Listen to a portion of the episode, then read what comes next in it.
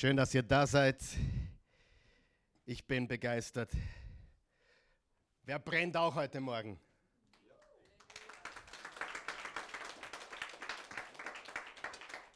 Aha, okay, danke. Super. Oh, meine Güte, ich brenne wirklich. Ihr könnt Platz nehmen, wenn ihr möchtet. Ihr könnt auch stehen bleiben, kein Problem. Ich freue mich sehr. Wir begrüßen auch alle, die uns online zuschauen heute Morgen oder wann immer ihr diese Botschaft seht. Ja, ich freue mich wieder da zu sein.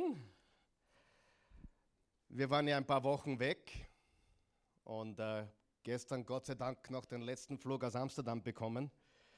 Sonst keine Ahnung, was heute passiert wäre. Hätte Eugen was erzählt vielleicht wieder. Aber ich möchte mich bedanken bei allen, die es überhaupt möglich machen, dass wir in der Urlaubszeit auch weg, weg können. So viele, wir haben die Uli zum Beispiel, die einen fantastischen Job gemacht hat mit der Anbetung, oder die Miriam und der Andi, der Daniel, der Treue, die Claudia bei den Kindern, die Elena beim Medienshop, Raphael, Marvin, Eli, Dennis, Johannes, alle im Technikbereich, Bernadette, die heute auch auf Urlaub ist, oder wahrscheinlich wird es irgendjemand helfen heute, die dort nie Urlaub machen. Äh, Andreas Schutti, der letzten Sonntag gepredigt hat, sehr gute Botschaft, sehr authentische Botschaft. Eugen hat vor zwei Wochen äh, gepredigt und viele andere, die auch heute gar nicht da sind, die selbst weg sind.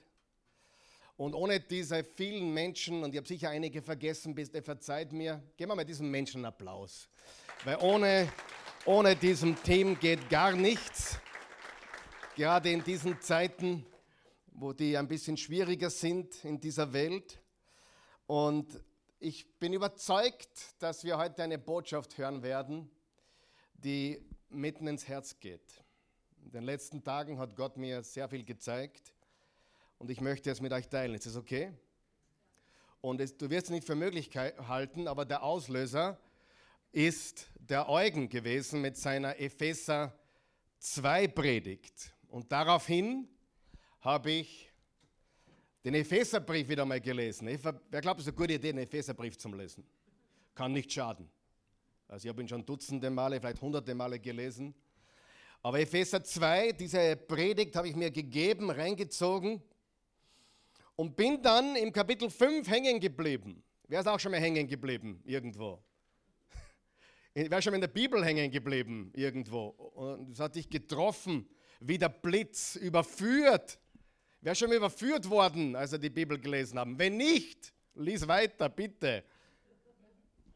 Und die vier Worte, wo ich hängen geblieben bin und die mich getroffen haben wie der Blitz, stehen als erster Vers auf deiner Outline oder im Bildschirm zu Hause. Und nämlich lauten sie, wach auf, du Schläfer. Sag zu deinem Nachbarn, wach auf, du Schläfer. Und schau zum anderen, der auch noch schläft, sag, wach auf, du Schläfer. Und dann sagt, es steht in der Bibel. Wer hat es gewusst, dass es in der Bibel steht? Und nicht nur einmal.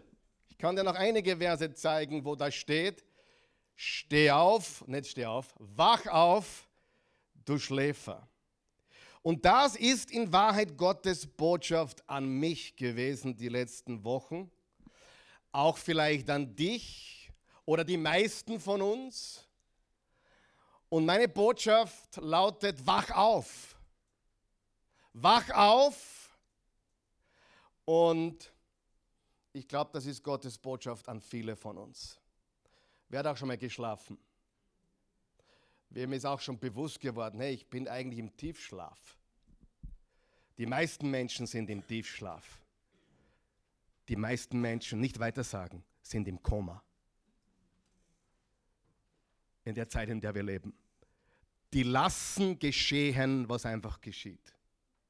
Und das ist tragisch. Und der Titel meiner Botschaft ist Wach auf.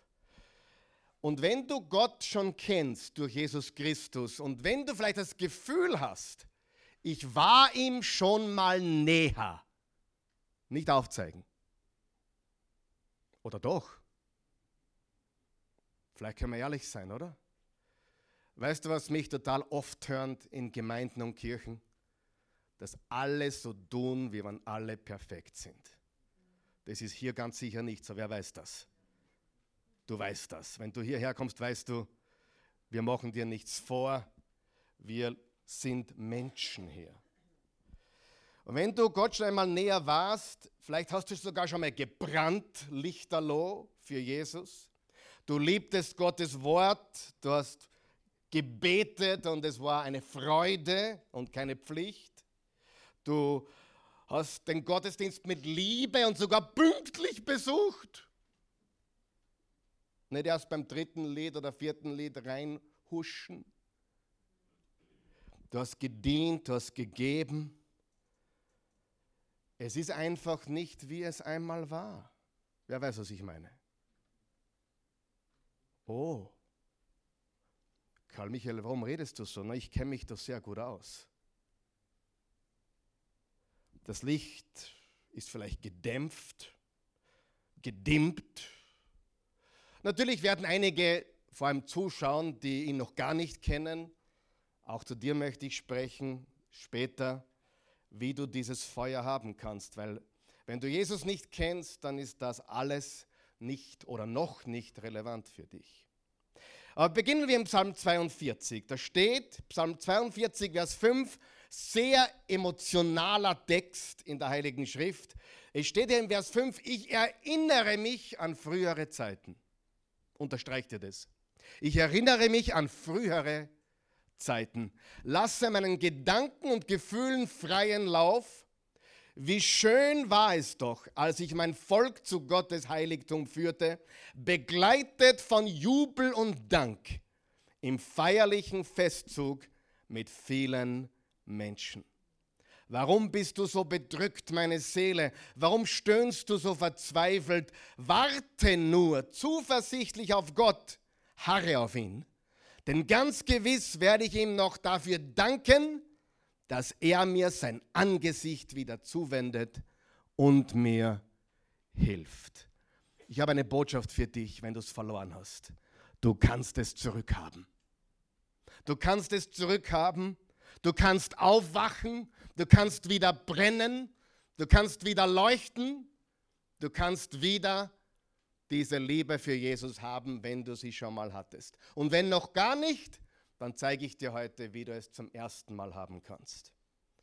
Ich möchte ein paar Passagen lesen, aber dann auf eine mich konzentrieren von den sieben Briefen, den sieben Botschaften, die Jesus an die sieben Gemeinden in Asia hat nichts mit Asien zu tun. Asia war eine Gegend in der heutigen modernen Türkei, in der westlichen Türkei. Und diese Gegend hat Asia geheißen. Noch einmal, nichts mit Japan oder China zu tun, mit Asien. Asia war eine Provinz im Römischen Reich und da gab es sieben ganz prominente Kirchen. Die erste ist Ephesus. Lesen wir Vers 4 und 5 im Kapitel 2 der Offenbarung. Doch den einen Vorwurf muss ich dir machen. Du hast deine anfängliche Liebe nicht mehr. Denke mal darüber nach, wie weit du davon abgekommen bist.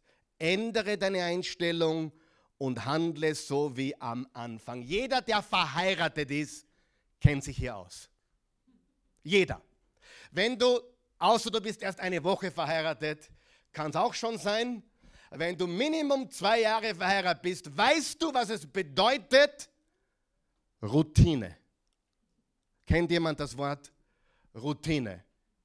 Wir schlafen nebeneinander, weil wir das jede Nacht machen.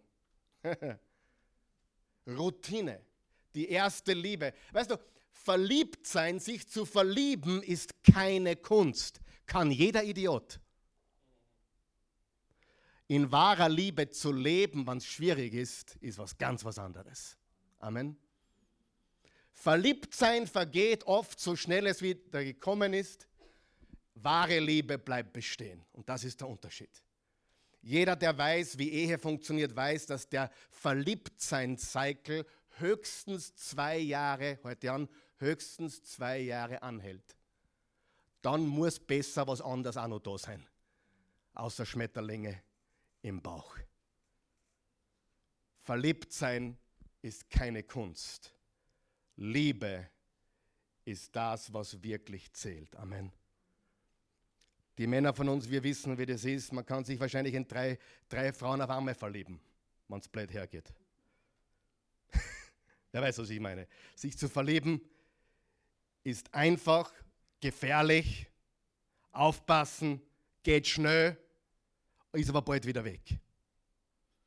Und diese anfängliche Liebe, und darum sage ich das so deutlich, weil es ja auch Menschen gibt unter uns, die, die vor kurzem Jesus kennengelernt haben, die brennen, wirklich.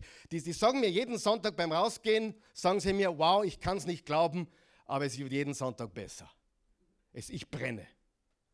Aber ich sage dir was, du brauchst ein Fundament. Und wenn dieses Fundament nicht da ist, wirst du die erste Liebe verlassen. Weißt du warum? Nicht, weil du ein schlechter Mensch bist, sondern weil es einfach passiert. Es passiert. Aber du kannst es zurückhaben. Lesen wir die nächste Gemeinde, Offenbarung 3. Da steht in Verse 15 bis 17, es ist die Laodicea-Gemeinde, eine sehr reiche Gemeinde. Wenn es damals Ferraris und Bentleys gegeben hätte, würde es dort ein paar Autohändler geben. Wenn das war ein Bankenzentrum, ein Geldzentrum, ein Kleider- und, und Modezentrum der damaligen Zeit. Und da steht folgendes, ich weiß, wie du lebst und was du tust. Ich weiß, dass du weder kalt noch warm, eigentlich heiß bist. Wenn du noch das eine oder das andere wärst. Aber weil du weder warm noch kalt bist, sondern lauwarm, werde ich dich aus meinem Mund ausspucken. Du sagst, ich bin reich und habe alles im Überfluss, es fehlt mir an nichts. Und unterstreicht die nächsten Worte, und dabei merkst du nicht. Wer weiß noch? Uns geht es allen so. Du merkst es nicht. In was für einen jämmerlichen und erbärmlichen Zustand du bist. Arm, blind und nackt. Wenn du damit ein Problem hast, hast nicht mit mir ein Problem, sondern mit Jesus. Ich habe das nicht gesagt. Freunde, es ist Zeit aufzuwachen.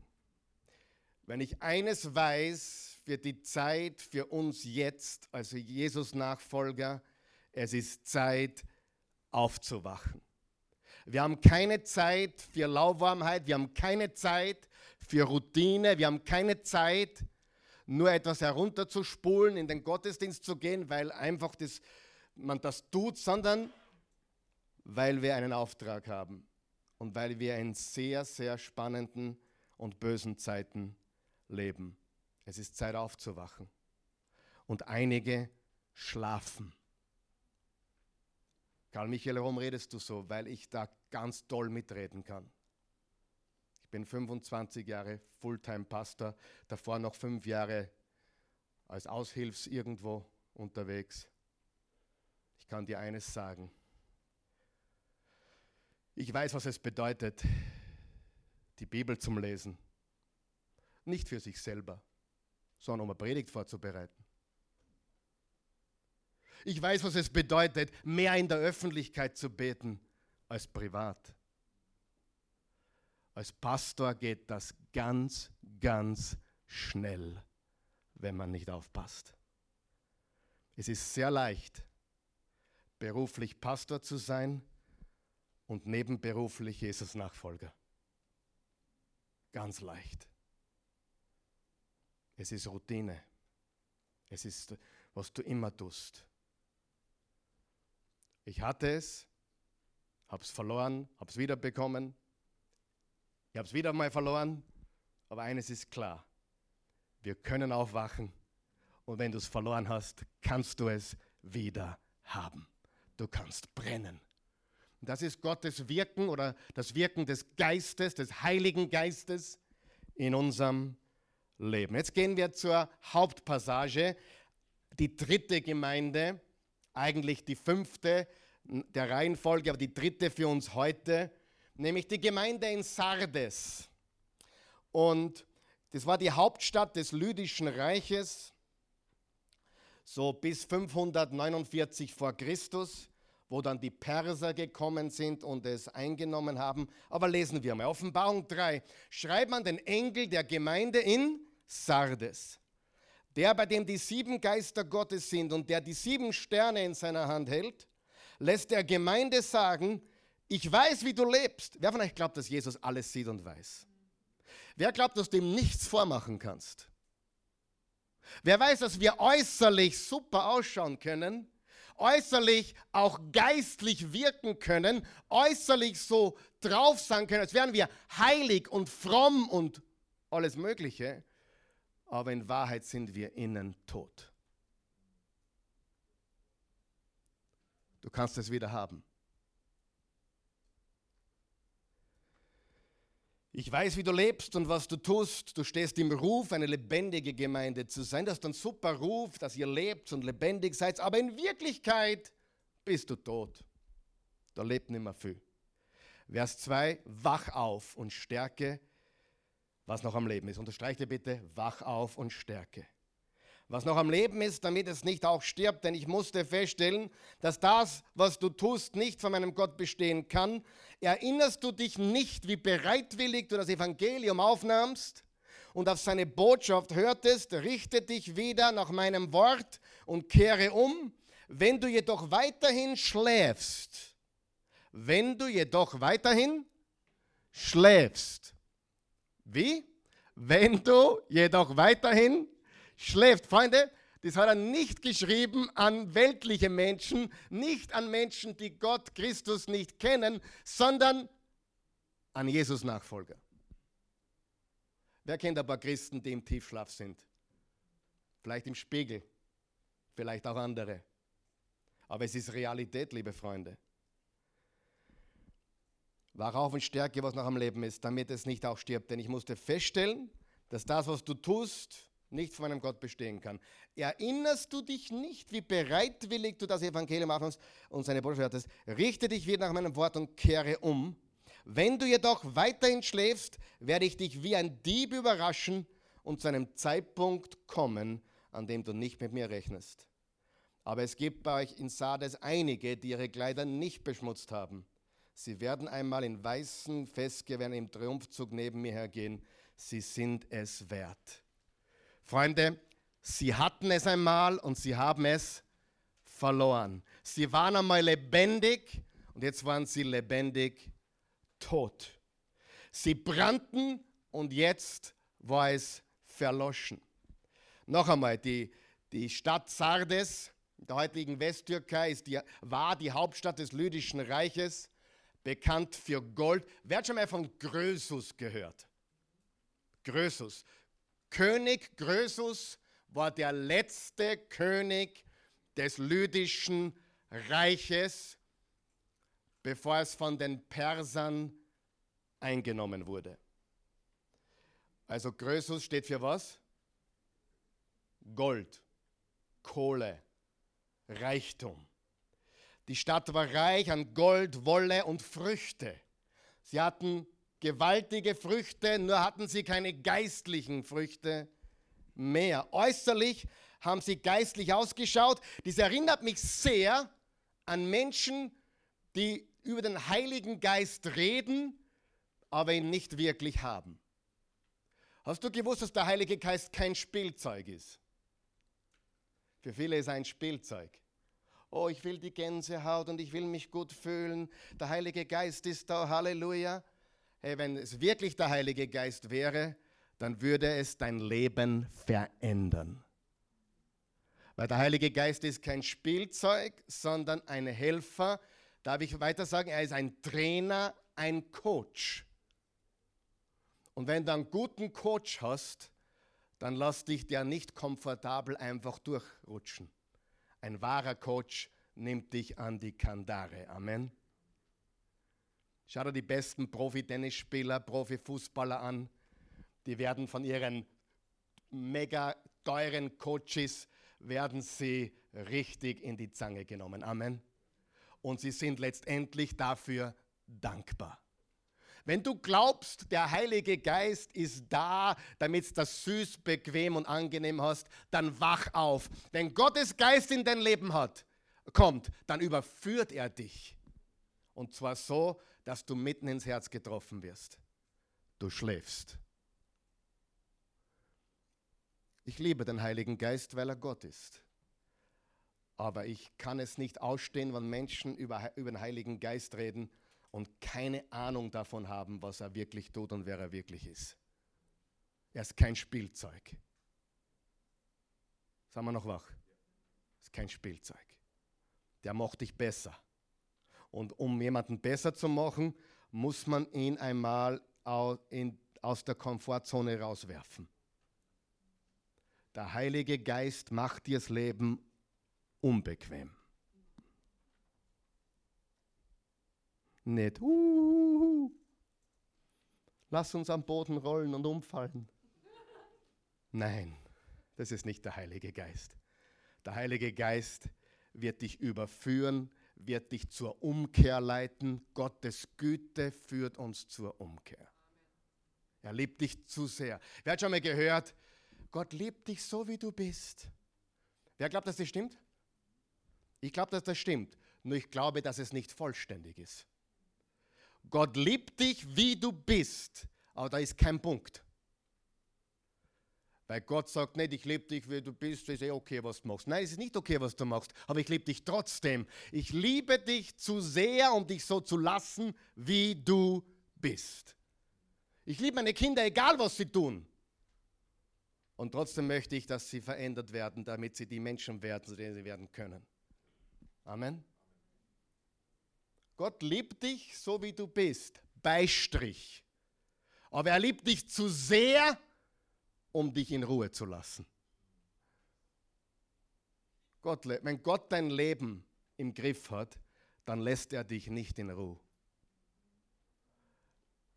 Dann treibt er dich manchmal so in die Unbequemheit und dann fordert er dich so heraus, weil er will, dass du wächst, damit du mehr Frucht bringst in deinem Leben.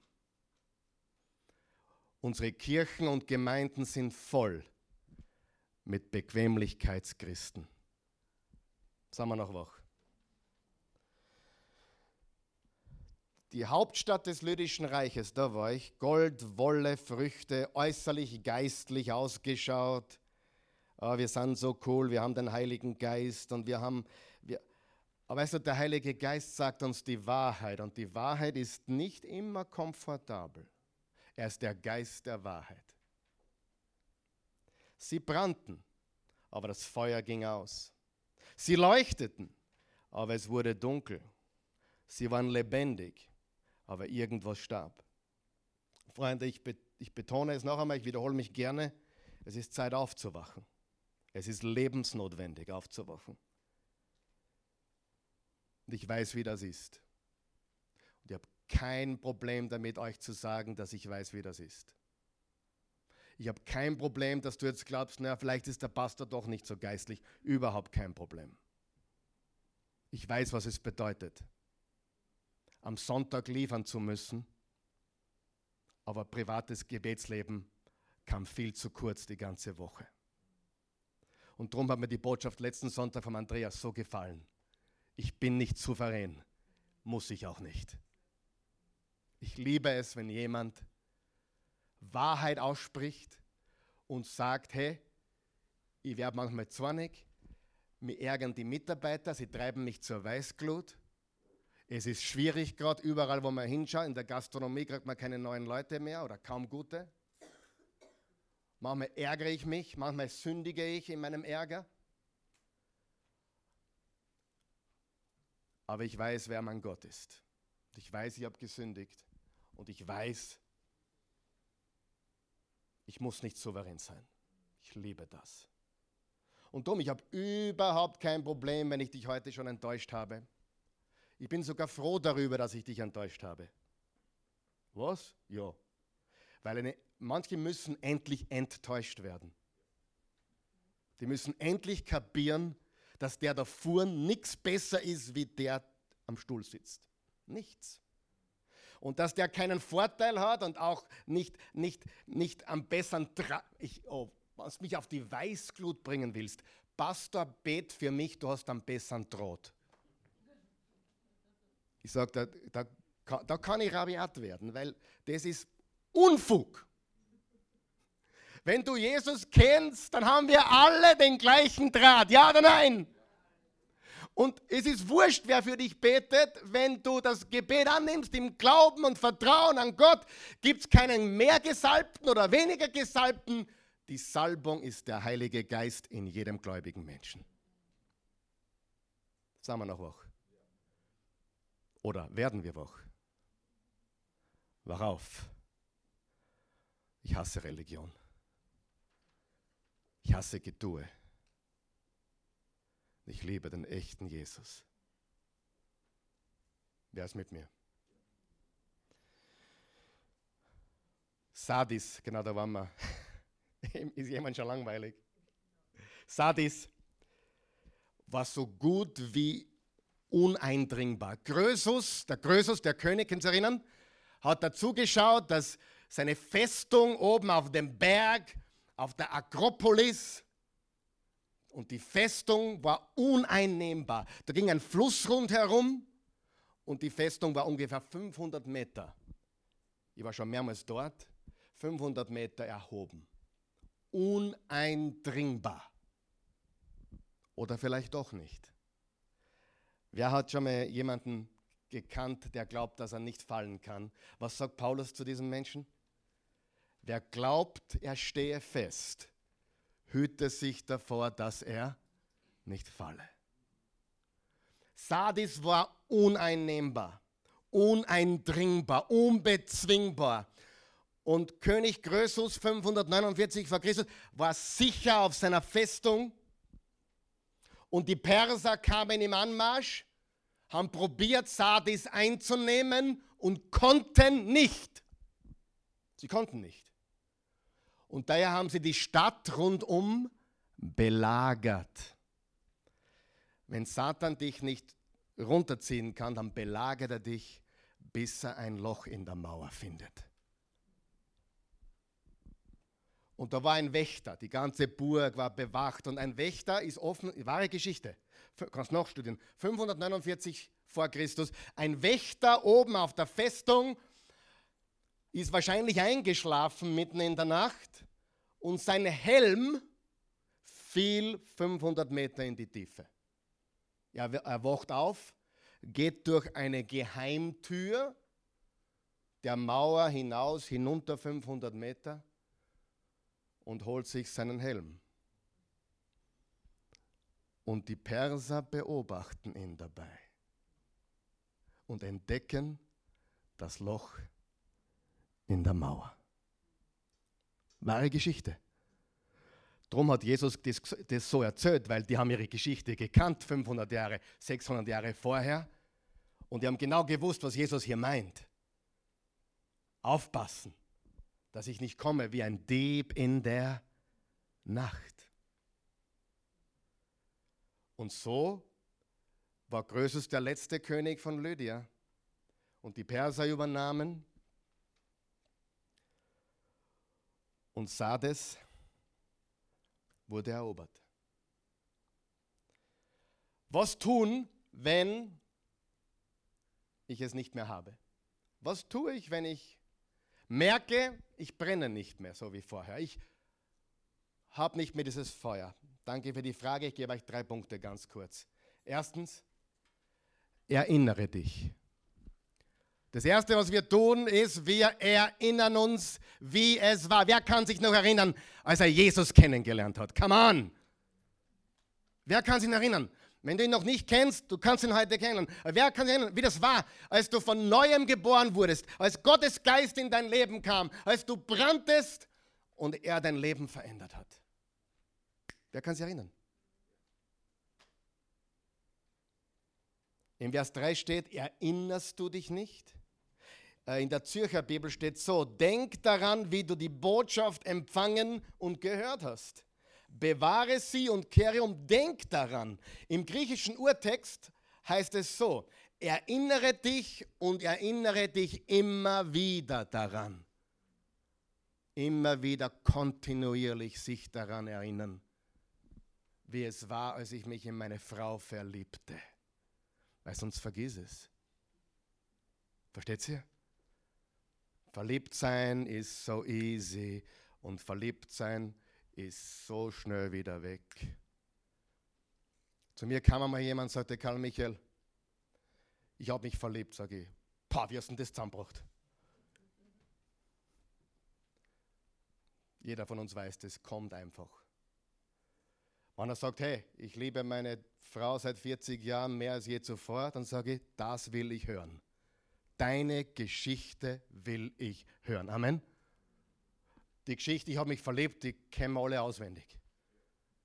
Aber ich liebe, ich bin jetzt 40 Jahre verheiratet, nicht ich, nicht noch nicht so, bin ich gar nicht. Aber ich bin jetzt 40 Jahre verheiratet, aber ich liebe sie mehr als je und jeder Tag wird noch besser. Die Geschichte möchte die Herren. Amen. Gott in der heutigen Zeit. Erinnere dich.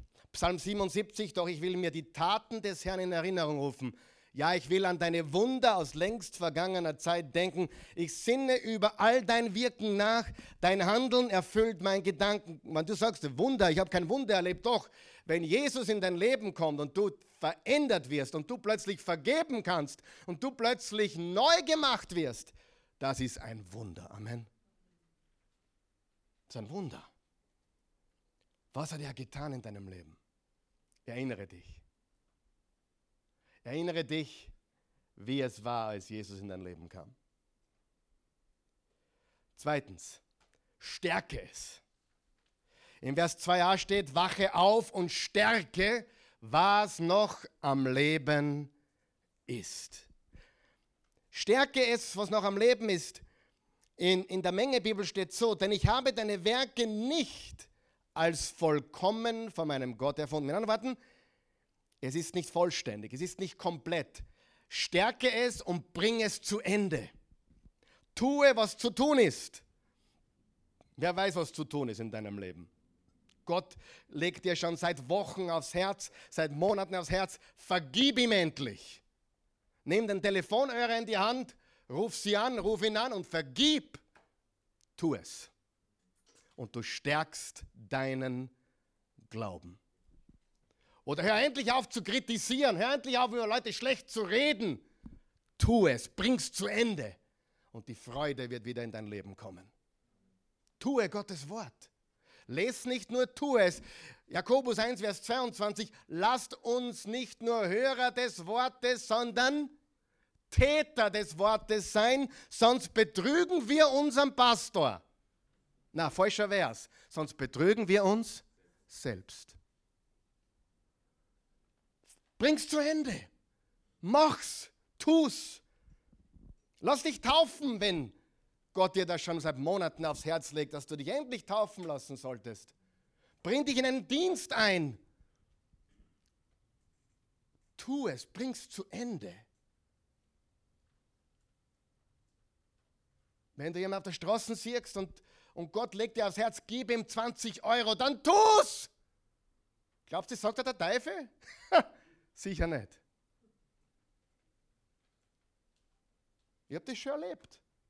Oft. Gib ihm einen 20er. Gib ihm, ja, okay. Und dann nächste Woche war es ein 100er. Habe ich es nicht gemacht. Schlecht. Der Glaube hat mir gefehlt oder irgendwas. Gehabt hätte es.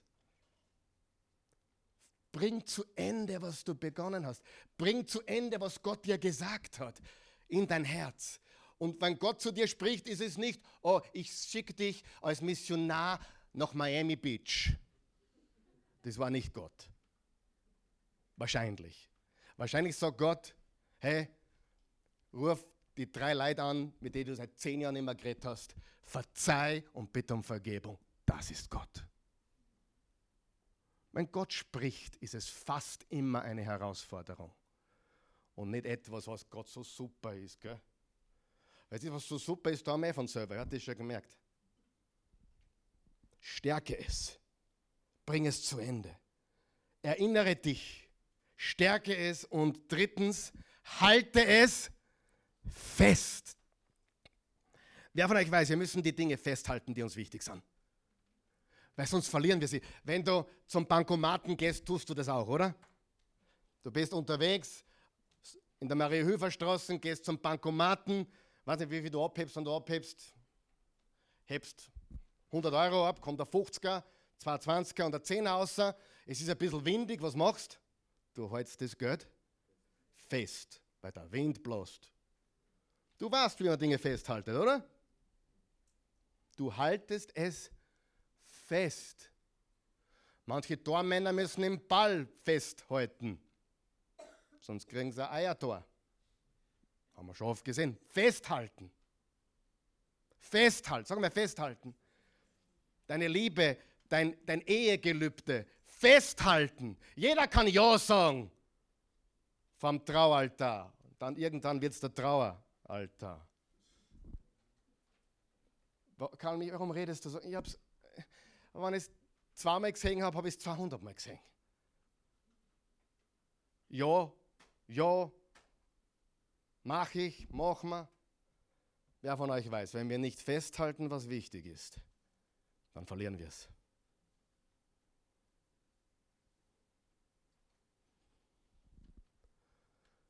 Wenn wir Dinge einreißen lassen, dann werden sie zur Gewohnheit. Einige waren so tolle Geber und Diener und, und, und, und vieles andere, was du getan hast für Jesus. Und irgendwie haben dir die letzten zwei Jahre einen Strich durch die Rechnung gemacht. Wach auf! Wach auf! Es ist Zeit aufzuwachen. Wer ist noch mit mir? Du hältst fest, was dir wichtig ist. Und, und in, in, in Sardes, einige hatten es nicht verloren. In Vers 4 steht, aber es gibt bei euch in Sardes einige, unterstreicht ihr einige, die ihre Kleider nicht beschmutzt haben, also die, die sich nicht in die Hose gemacht haben, die, die, die, die nicht schwach wurden. Sie werden einmal in weißen Festgewändern im Trumpfzug neben mir hergehen. Sie sind direkt neben Jesus. Stell dir das vor? Freunde, es gibt immer in jeder Zeit, in jeder Krise gibt es immer einen Rest von Menschen, die wirklich leben und die wirklich brennen. Und wenn wir, die, wenn wir die letzten zweieinhalb Jahre eines gezeigt haben, ist es das. Menschen sind nicht gleich geblieben. Manche sind stärker geworden und manche sind schwächer geworden. Amen. Es hat nicht nur die Menschen gespalten, sondern auch die Menschen getestet, geprüft, aus welchem Material sie wirklich sind. Niemand ist gleich geblieben. Jeder wurde anders. Manche brennen heute mehr, manche weniger. Manche wurden stärker und manche wurden schwächer. Habe ich recht oder nicht? Aber es ist so gewaltig, liebe Freunde, auch wenn du zum Rest gehörst oder zu denen, die wirklich Jesus noch nachfolgen von ganzem Herzen. Es ist gewaltig, was Gott durch einen Menschen tun kann.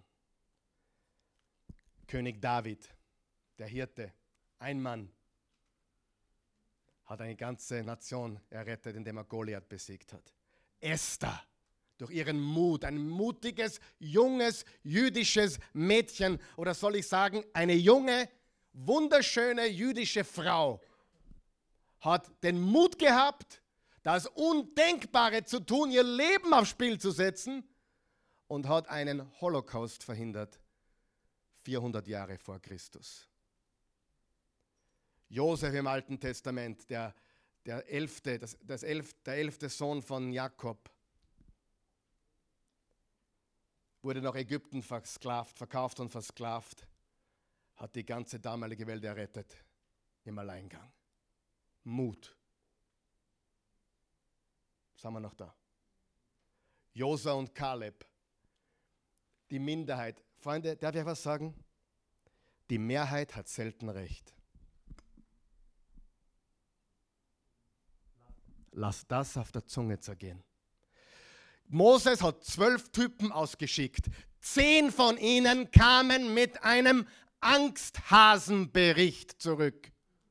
Und zwei, Josua und Kaleb, die zwei die einzigen zwei, die du wahrscheinlich kennst, richtig? Kamen zu und sagen, ja, das stimmt, da gibt es Riesen. Ja, das stimmt, da ist es schwer. Ja, das stimmt. Aber unser Gott ist größer. Ich sage das noch einmal, weil es ganz wichtig ist.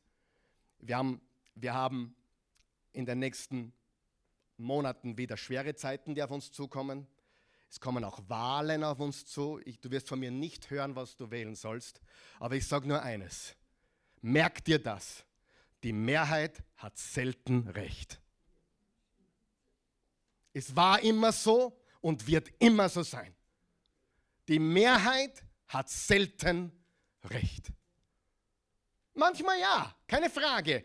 Aber mehr als nicht hat die Mehrheit nicht recht. Vielleicht bist du eine oder einer derjenigen. Ich weiß eines, Gott sucht Menschen, die bereit sind, in die Bresche zu springen, die diese Löcher bereit sind zu stopfen in der Mauer, die der Feind bereits sieht. Ich möchte zum Abschluss eine Passage aus Hesekiel 22 lesen. Habe ich schon gesagt, dass die Mehrheit selten recht hat? Wollten nur sicherstellen, dass das jeder merkt. Die Mehrheit hat selten recht. Die Mehrheit hat selten echten Glauben.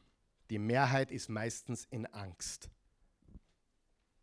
Wer glaubt, dass Satan das weiß?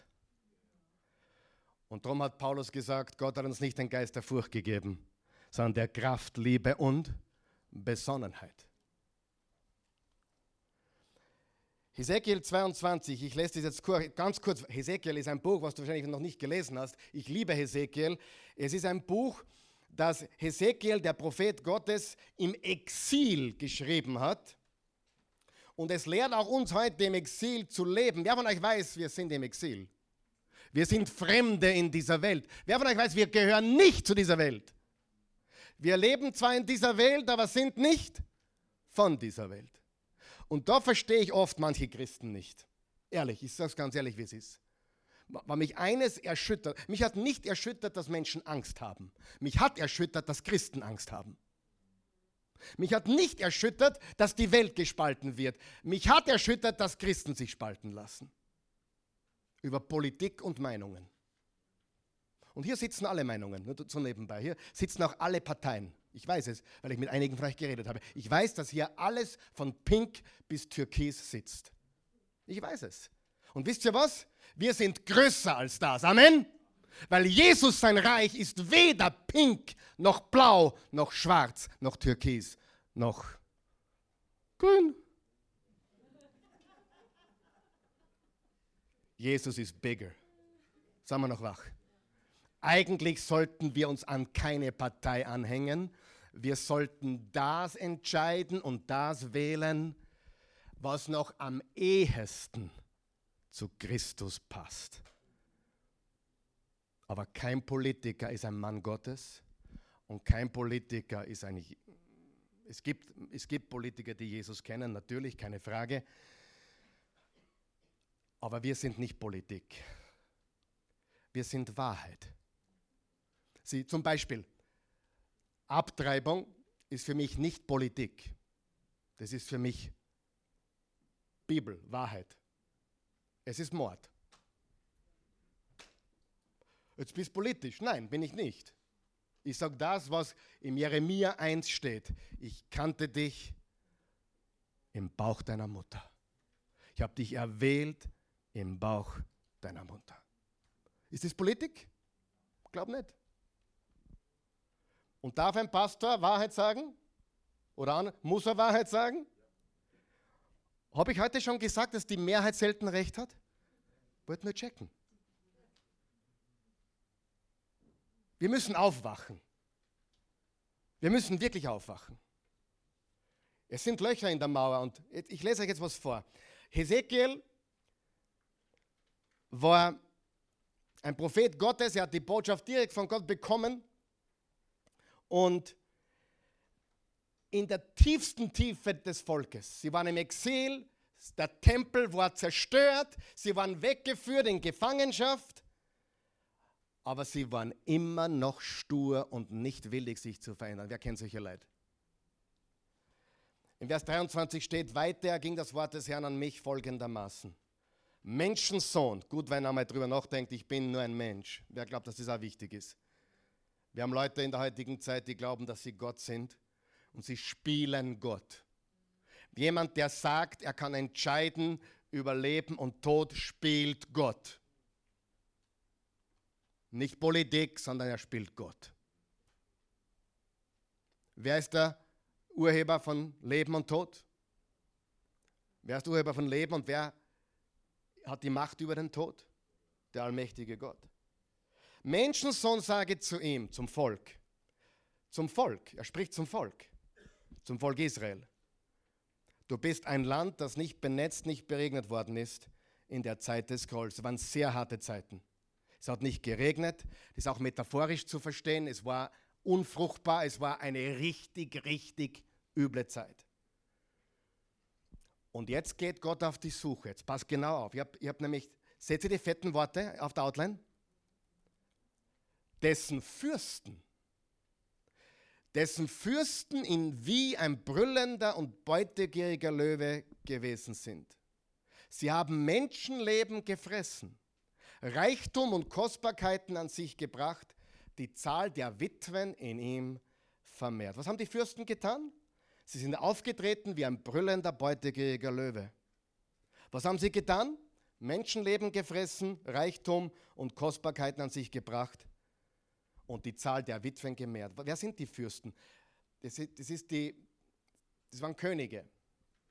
Haben wir heute nicht, in Österreich zumindest.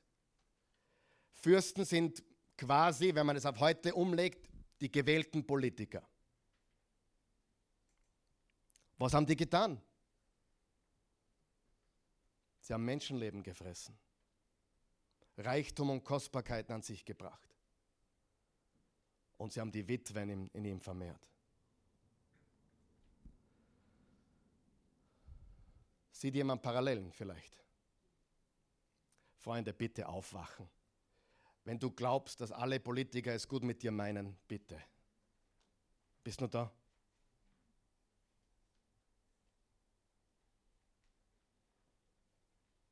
Sind alle Politiker böse? Nein, natürlich nicht. Ist unser System korrupt? Definitiv. Definitiv. Nicht nur das Politiksystem, andere Systeme auch. Vers 26. Jetzt pass auf. Also die Fürsten, die bringen es nicht. Wer hat das schon gemerkt? War bei Hesekiel so, verlass dich, sagen wir es gemeinsam, Verlass dich nicht auf die Fürsten. Verlass dich nicht auf die Politiker. Geh wählen, aber dein Vertrauen ist einzig und allein in Gott dem Allmächtigen. Vers 26. Seine Priester, jetzt haben wir die Fürsten, jetzt haben wir die Priester haben meinem Gesetz Gewalt angetan und das, was mir heilig ist, entweiht. Zwischen Heiligem und Unheiligen haben sie keinen Unterschied gemacht und das, was rein und unrein ist, nicht zu unterscheiden gelehrt. Vor meinen Sabbaten haben sie ihre Augen geschlossen, sodass ich unter ihnen nicht mehr als heilig gelte. Wer sind die Priester in diesem Kontext? Sind nicht die Pastoren und Prediger, sondern die, die Priester waren die Gesetzeslehrer. Quasi auf heute umgelegt, die Universitätsprofessoren. Hast du gewusst, dass Harvard, wer kennt Harvard? Yale und Princeton, diese drei berühmtesten und wahrscheinlich teuersten Universitäten Amerikas oder der Welt, alle drei dieser Universitäten wurden gegründet vor 200, 300 Jahren, um Missionare auszubilden für die Mission. Und heute hast du Menschen dort sitzen, die Gutes böse nennen und Böses gut. Jesaja 5, Vers 20 steht nicht auf der Outline. Weh denen, die Böses gut und Gutes böse nennen, die Licht in Finsternis verwandeln und Süßes sauer nennen. Oder saures Süßes. Freunde, wir leben in Zeiten, ich, das, ich muss das ein bisschen so sagen, es gibt gute Universitäten. Ich habe einen Freund in Amerika, der ist Universitätsprofessor auf einer christlichen Universität. Der hat mich damals korrigiert, wie ich das gesagt habe. Hat mir geschrieben, super Predigt, aber nicht alle Universitäten sind gleich, hat er recht. Hier in Europa wirst du wahrscheinlich keine oder musst du weit schauen, eine christliche Universität zu finden. Und die, die weltlichen Universitäten haben alle, alle durchwegs eine Pride-Agenda. Und da gehört nicht nur, das Pride ist so viel größer. Äh, dieser Regenbogen steht eigentlich da. Was, was für aus der Regenbogen steht? Wir sind Gott. Wir, Gott, Gott hat mich zum Mann gemacht, aber ich bin eine Frau. Nein, du bist das, was Gott dich gemacht hat. Punkt. Und wenn du das nicht akzeptierst, auch wenn du es anders fühlst, spielst du Gott. Gefühle gibt es viele auf der Welt. Ich habe auch schon das Gefühl gehabt, jemanden umzubringen. Habe es aber nicht getan. Wer ist froh darüber? Ich habe auch schon das Gefühl gehabt, mit einer anderen Frau zum Schlafen. Der wird es sagen. Äh, einige Männer schauen mich so scheinheilig an. Diesen Gedanken hatte ich noch nie. Aha. Gut, dass man uns da. Ich weiß, da drüben sitzen ein paar ganz Heilige, die noch nie so einen Gedanken hatten. Come on. Ich hatte den Gedanken mindestens zweimal in meinem Leben. Oh. Ich lasse mir nichts anmerken. Immer gerade vier schauen, so tun, als wenn nichts passiert ist, ja.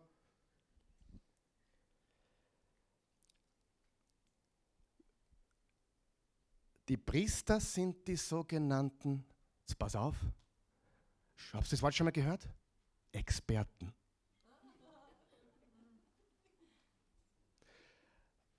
Was wir in den letzten zweieinhalb Jahren auch bekommen haben, was wir vorher nicht wirklich hatten, sind Experten. Aber nicht nur Pandemie, überall hast du heute Experten. Und die Experten, weißt du, was Experten tun? Was sie damals taten, jetzt hör mir ganz gut zu. Experten schreiben die Wahrheit neu. Haben sie damals getan, tun sie heute auch. Sie haben ihre eigene Wahrheit, ihre eigene Agenda, ihre eigenen Ziele. Und das sind nicht die, nicht die deinigen. Und wenn du glaubst, ich erfinde was, bitte wach auf. Es ist doch ganz klar, ich habe als Kind von meinen Eltern schon gelernt, schau, dass du einen Plan für dein Leben hast, weil wenn du keinen Plan für dein Leben hast, andere haben einen Plan für dein Leben. Wenn du keinen Plan für dein Leben hast, andere haben einen für dein Leben. Ja oder nein? Die Priester sind quasi die Professoren, die, die, die Lehrer. Und heute, hey, geh auf eine Universität. Du, du wirst blau im Gesicht, was du hörst. Auf Harvard, auf Yale, auf Princeton, christlich gegründete Schulen. Also wir können, wird Gott bei den Politikern fündig? Na. Wird er bei den Gesetzeslehrern und Professoren fündig? Na. Lesen wir weiter. Vers 27. Ihre Oberen sind in ihrer Mitte wie beutegierige Wölfe. Na, das kann ich mir gar nicht vorstellen, dass da Obere gibt, also quasi Minister oder Bürokraten, die beutegierige Wölfe. Das gibt es nicht. Pastor, diese Verschwörungstheorie. Weißt du, ich habe ein paar Mal nur in Frage gestellt, bei ein paar Leuten, dass, dass, dass ein paar Sachen nicht stimmen könnten und dass wahrscheinlich nicht alle gut mit mir meinen oder mit dir oder mit uns. Das ist ja eine Verschwörungstheorie. Weißt du, was im Vers 25 steht in der Hoffnung für alle? Na, in der neuen evangelistischen Version. Da steht, die Fürsten haben sich untereinander verschworen. Ich bin kein Verschwörungstheoretiker, aber ich glaube, dass es eine Verschwörung gibt. Vielleicht keine globale, wie manche glauben, aber ich weiß, ich weiß dass Satan ein Verschwörer ist. So steht es in der Bibel. Es gibt Verschwörungen. wenn du das leugnest, dann, dann, dann musst du aufwachen. Es gibt Menschen, die meinen es nicht gut mit dir. Und äh, Gott wurde unter den Fürsten nicht fündig, er wurde unter den Priestern nicht fündig, und die Oberen sind quasi die Liga unter den Fürsten, quasi die Bürokraten.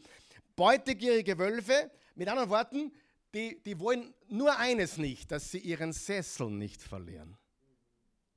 Und wenn jemand am Sessel sagt, sagt, sagt, aus und geschehen ist. Wie beutige Wölfe, sie geben darauf Sie gehen darauf aus, Blut zu vergießen und Menschenleben zu vernichten, um Gewinn zu erraffen. Um, zu Gewinn, um Gewinn zu erraffen? Es gibt Leute im Volk Israel, die sich miteinander verschwören, um Gewinn zu erraffen. Gibt es das? Ja, das gab es vor zweieinhalbtausend Jahren und es gibt es auch heute. Oh, bei den Fürsten wurde Gott nicht fündig, bei den Priestern, bei den Oberen, übrigens die Oberen sind die quasi, die die Vorschriften ausführen. Wer hat das schon mal gehört? Ich habe nur die Befehle befolgt. Wer glaubt, dass ein Punkt kommt, wenn du ein Staatsdiener bist, mach alles, was nach Gesetz richtig ist. Aber wenn es zu einem Punkt kommt, wo du spürst, das ist nicht der christliche Weg, hast du eine Verantwortung. Du musst als Staatsdiener sagen, so weit und nicht weiter. Wie oft haben wir das schon gehört? Ich habe nur die Vorschriften ausgeführt. Ich habe nur die Befehle ausgeführt. Das sind die Oberen. Und die lassen sich mit Geld sehr leicht kaufen. Weißt du, was angeschafft wird in der Welt? Weißt du, welche Medien, welche Werbung schalten oder für wem sie sprechen? Weiß jemand, wie Medien funktionieren? Money. Nicht Liebe. Nicht Nächstenliebe. Money. Die Propheten, jetzt wird es ganz spannend. Ist Satz noch jetzt wird ganz spannend, weil jetzt komme ich zu mir. Ihr Propheten, ihre Propheten, aber überstreichen ihnen alles mit Tünche. Sie, sie, sie dann das quasi weißwaschen, das Ganze. Indem sie erdichtete Gesichter schauen oder Prophetien haben, ihnen Lügen wahrsagen mit der Versicherung. So hat Gott der Herr gesprochen, während doch der Herr gar nicht geredet hat. Wer sind die Propheten heute? Pastoren, Prediger, die Kanzeln von heute. Die Kanzeln des Landes. Was wird von den Kanzeln des Landes heute gepredigt? Was das überhaupt?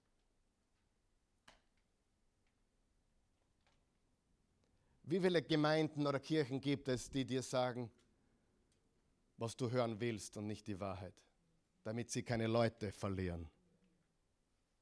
Ja oder nein? Pfui, ich darf mich lieber eingraben. Weil ich mache das und ich bin einer Sache verpflichtet. Und das ist die Wahrheit des Wortes Gottes.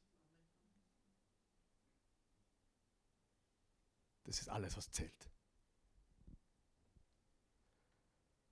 Prediger, die nach dem Mund reden. Ein guter Freund aus Deutschland sagt immer, wenn er jemanden hört, der nur, nur redet, was die Leute hören wollen, der ist nicht bereit, jemanden weh zu tun. Wer von euch weiß, wenn ich jemandem helfen will, muss ich ihm auch wehtun wollen. Wenn ich euch nicht ein bisschen weh tue, dann wächst man nicht.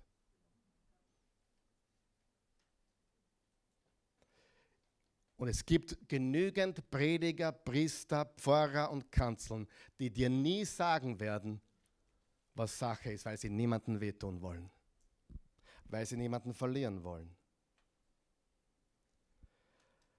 Vers 29, das Volk im Lande verübt Gewalttätigkeit und begeht Raub, bedrückt die Armen und Elenden und übervorteilt die Fremdlinge gegen das Recht. Auch das Volk. Also Gott findet bei den Fürsten keinen, bei den Priestern keinen, er findet bei den Oberen niemanden, bei den Pastoren und Propheten niemanden, im Volk findet er auch niemanden. Jetzt pass auf, was in Vers 30 steht. Ich habe unter ihnen nach einem Manne gesucht. Unterstreicht er bitte nach einem Manne. Sehr, sehr unterstrichen, oder? Der eine Mauer aufführen könnte und vor mir für das Land in den Riss oder in die Bresche treten möchte, damit er es nicht zugrunde richtete. Aber ich habe keinen gefunden.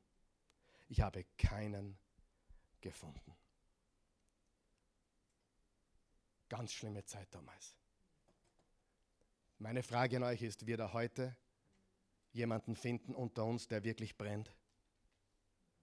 Dem die Wahrheit wichtiger ist als persönlicher Gewinn? Wird er heute unter uns jemanden finden, eine Frau, einen Mann, der bereit ist, die bereit ist, dort, wo er oder sie arbeitet, das zu sagen, was notwendig ist, selbst wenn es dir selber kostet? Gott sucht einen Mann. Gott sucht eine Frau oder mehrere. Gott sucht eine Kirche oder mehrere, die für ihn in die Bresche springen. Freunde,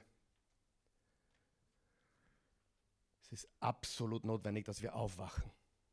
Es ist absolut notwendig, dass wir erkennen, in welcher Zeit wir leben. Ich bin jetzt 51. Aber was wir die in den letzten Jahren erlebt haben, habe ich noch nie erlebt.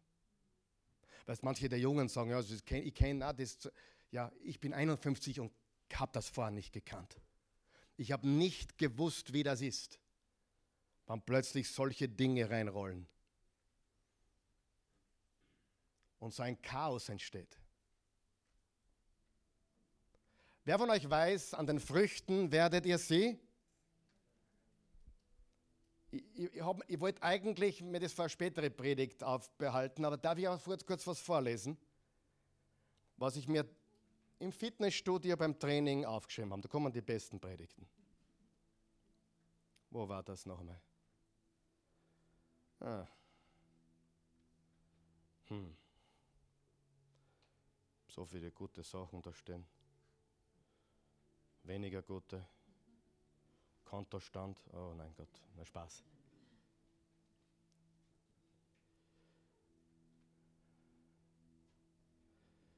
Finde es jetzt nicht. Ah, da ist es.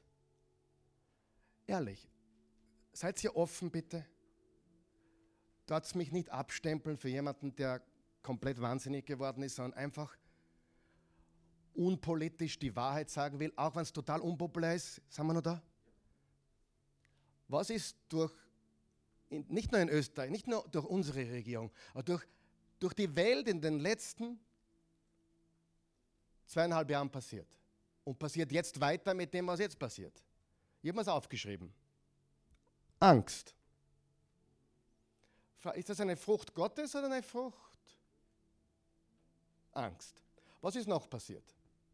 Spaltung. Was ist noch passiert? Unsicherheit.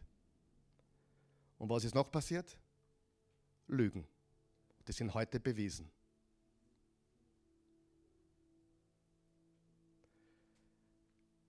Ich fliege nicht gerne. Jetzt bin ich wieder authentisch. Ich tue nicht gern fliegen.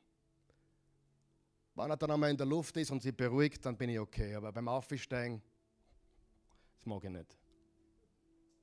Ich mag es einfach nicht. Kennt ihr das verkraften? Ich mag es einfach. Ich meine, ich bin mir sicher, dass da sitzen Leute neben mir, die das auch nicht mögen, aber sie tun so, wenn alles cool wäre. Ich mag es einfach nicht. Ich bin immer froh, wenn er runterkommt wieder. Äh, langsam. Wer weiß, was ich meine? Obwohl eh nichts passiert. Es passiert so gut wie nichts. Aber mir ist eines aufgefallen. Wenn es Turbulenzen gibt, wenn es Schwierigkeiten gibt in der Luft, dann tun die alles, um zu beruhigen. Dann tun die alles, um Frieden zu stiften. Dann tun die die Leute beruhigen, richtig? Bist du schon mal im Flugzeug gewesen? Bei einer richtigen Turbulenz? Ich war, ich war mal in einem, das, das ist, glaube ich, 200 Meter abgesackt. Und einmal hat es einmal so gemacht. Ich mag das nicht. Aber weißt du, was das Flugpersonal trainiert ist zu tun? Angst zu nehmen, Sicherheit zu geben und nicht das Gegenteil. Und da bin ich das erste Mal hellhörig geworden. Ja, es gibt ein Virus und ja, es gibt einen Krieg und ja, das ist alles okay. Ist nicht okay, aber es gibt das alles. Aber eines ist auch klar: Fürchtet euch nicht, ist die Botschaft und nicht Panik und Hektik und Spaltung bis zur eigenen Familie. Das wirst du in, in einer, im Flugzeug bei Turbulenzen nie erleben. Du sagst, das ist ein schlechtes Beispiel, okay, mir folgt nichts Besseres ein. Aber eines weiß ich, Angst, Spaltung, Unsicherheit und Lüge ist ein Werk des Feindes. Und Jesus sagt uns die Wahrheit. Und habe ich schon mal gesagt heute, die Mehrheit hat selten recht? Warum weiß ich das? Frage. Ich beweise euch jetzt, dass ich recht habe. Wenn du zehn Leute, zehn, sagen wir, du hast zehn Freunde. Von diesen zehn, wie viel, würden all, wie viel von den zehn würden einer Lüge widersprechen und wie viele würden einfach nachplappern? Studien zeigen, dass neun, mindestens neun, acht einfach nachplappern, was sie hören. Und als Christen sind wir aufgehört zu denken und vor allem, wir sind nicht den Medien verpflichtet, sondern der Wahrheit. Darf ich euch noch was vorlesen, ganz kurz? Ich will, dass du bereit bist für diesen Herbst. Der Herbst wird turbulent. Er wird turbulent. Die Wahlen, Bundespräsident, vielleicht gibt es auch andere Wahlen noch, möglicherweise, es gibt vieles, was in den nächsten Monaten passieren wird. Einiges, die Dinge werden sich weiter überschlagen. Und du musst wissen, wem du zuhörst. Du kannst nicht der Welt zuhören und der Wahrheit gleichzeitig. Du bist entweder ein Weltmensch oder ein Wahrheitsmensch. Du gehörst entweder Christus oder dem Antichristus. Du gehörst entweder dem Licht oder Finsternis. Du brennst oder du bist ausgelöscht. Ich, ich möchte euch nur was denk ein, Freunde, wenn du nicht meiner Meinung bist, denk einfach drüber nach, okay? Ich liebe euch. Vorgestern, ihr könnt schon mal aufstehen, damit die Predigt offiziell vorbei ist, damit ich bei einer Stunde bin. Vor zwei Tagen ist die Schauspielerin Anne Heche gestorben. Autounfall.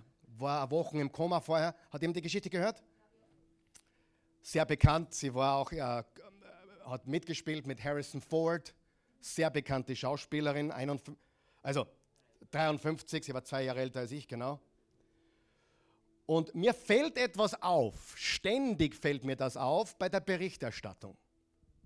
Und vor allem bei ORF, ZDF und ARD. ZIP ist nicht dein Freund. Jesus ist dein Freund.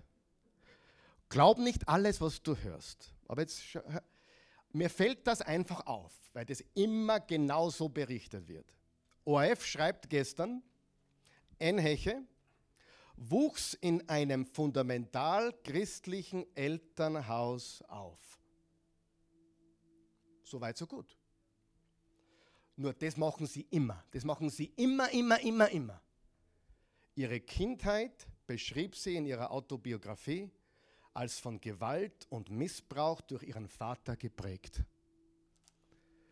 Mir fällt auf, dass der ORF fast keine Gelegenheit auslässt, fundamentales Christentum mit Rechts oder Gewalt in Verbindung zu bringen. Denk drüber nach, du wirst es überall finden. Ich habe neulich ein Krimi geschaut, Soko Donau. Kennt das jemand? Ist ganz klasse. Wenn ich, wenn ich manchmal ein bisschen relax, was, ja, wir auch manchmal einfach abschalten, dann mache ich das. Soko Donau, und da gibt es den langjährigen Bifke-Kopf, ja, und den komischen Wiener da, oder Steirer, und da wurde in einem Bibelkreis jemand ermordet. In einem Bibelkreis. Genau das Gleiche. Sie haben diese Christen und diesen Bibelkreis total rechts dargestellt, rechtsradikal und total belächelt. Wir haben mit Glauben nichts zu tun. Wir haben immer Spaß gemacht über den Glauben. Freunde, ZDF, deutsche Zuschauer, ZDF, ARD, Detto. Glaube mir, wenn ich dir das sage. ORF und ZDF haben keine christliche Agenda. Im Gegenteil. Im Gegenteil. Schau zweimal hin, bevor du sagst, das ist die Wahrheit. Es wird immer das christlich-fundamentale mit rechts in Verbindung gebracht. Und da sage ich als Pastor nicht mit uns. Und wir schauen über den Tellerrand raus und wir schauen uns auch andere Medien an. Und wir sind keine Verschwörungstheoretiker. Wir lieben Jesus. Wir sind der Wahrheit verpflichtet. Amen. Und du weißt ganz genau, wenn du hierher gehst oder hier zuschaust, weißt du, dass bei uns alle Couleurs sind. Wir haben auch homosexuelle und lesbische Zuschauer und wir lieben sie. Aber ich muss nicht sagen, was ihr macht, ist richtig. Ich kann sie trotzdem lieben. Es sind Geimpfte da, es sind Ungeimpfte da. Es sind Linke da, es sind Rechte da. Aber unser Auftrag ist größer. Und der heißt Jesus. Folge nicht dem System. Folge Jesus. Tu es nicht, tu es Kreuzel nicht durchmachen, weil es alle dort machen. Frag Jesus, was hingehört. Amen. Denk, wach auf. Liebe Jesus über alles. Ich liebe ihn so sehr, dass ganz aus ist.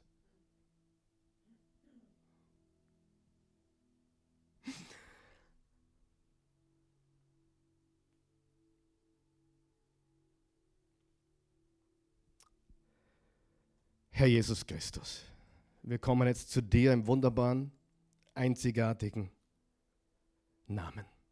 Dein Name, der über allen Namen steht. Du bist der König aller Könige, du bist der Herr aller Herren. Es ist uns einfach egal, was die Welt sagt. Wenn es nicht die Wahrheit ist, dann ist es mit uns nicht vereinbar. Wir sind dir verpflichtet, der Wahrheit verpflichtet. Und wir wollen aufwachen. Wach auf, der du schläfst. Und Christus wird dich erleuchten. Gott, ich bete, dass die Christen aufwachen in unserem Land, dass die echten Jesus-Nachfolger wirklich aufwachen und erkennen, sie gehören in einen Gottesdienst, sie gehören in eine Kirche. Die, die Versammlung ist immer wichtig und war immer wichtig und und ist, ist, was Christen immer getan haben in jeder Zeit. Und weck uns auf, einen Unterschied zu machen und hilf uns, mutig zu sein, kühn zu sein, wahrhaftig zu sein, die Wahrheit zu sagen. Wenn notwendig, auch jemanden weh zu tun in Liebe und diese Person wieder aufzurichten. Gott, wir wollen so eine Kirche sein. Wir wollen solche Menschen sein, diesen einen, den du suchst, diese eine, die du suchst. Und es soll viele davon geben. Wir brauchen sie alle. Wenn du hier bist oder zuschaust, wo immer du bist, ob in Deutschland oder der Schweiz oder hier in Österreich oder egal wo du zuschaust, du hast noch keine persönliche Beziehung zu Jesus, dann hat das alles noch keine Relevanz für dich, aber du kannst heute entscheiden, dass du echtes Leben haben möchtest. Leben, wahres Leben. Das gibt es nur in Jesus Christus. Im 1. Johannes 5 steht, Vers 11 und 12, wer den Sohn Gottes hat, hat das Leben. Wer ihn nicht hat, hat das Leben nicht. Wenn du dieses Leben möchtest und, und, und wirklich brennen möchtest und, und lieben möchtest, vergeben können möchtest und, und furchtlos leben möchtest und einfach wissen, dass, dass du nicht von dieser Welt bist, sondern dem Reich Gottes gehörst, dann bete mit uns jetzt. Beten wir, helfen wir diesen Leuten. Guter Gott, ich komme zu dir in Jesu Namen. Ich bin ein Sünder. Ich brauche Rettung. Jesus, sei du mein Retter. Erlöse du mich. Mach mich frei. Ganz frei. Vergib mir alle meine Sünden. Ich glaube, dass du für mich gestorben bist und dass du auferstanden bist, dass du lebst. Leb jetzt in mir. Ich verherrliche dich, Jesus. Amen.